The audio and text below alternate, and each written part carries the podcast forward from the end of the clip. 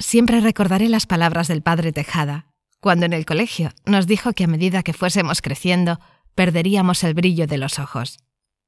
Me llamo Cecilia. Nací un 23 de junio, la noche de San Juan.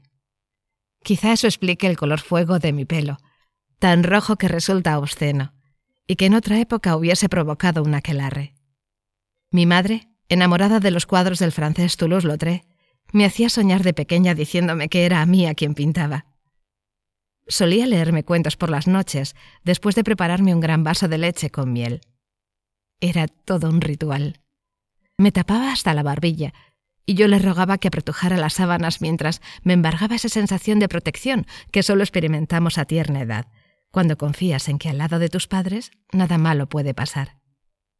Pero cuando ella cerraba la puerta para disfrutar de la soledad con mi padre, yo acostumbraba a tener pesadillas. A veces eran sagaces serpientes. Las adivinaba al fondo de la cama, cautelosas, esperando para atacar, obligándome a acurrucarme para ganar terreno. Otras era un hombre detrás de la cortina. Y en ocasiones creía que mis padres abandonaban sigilosamente nuestro piso de 80 metros y me dejaban sola.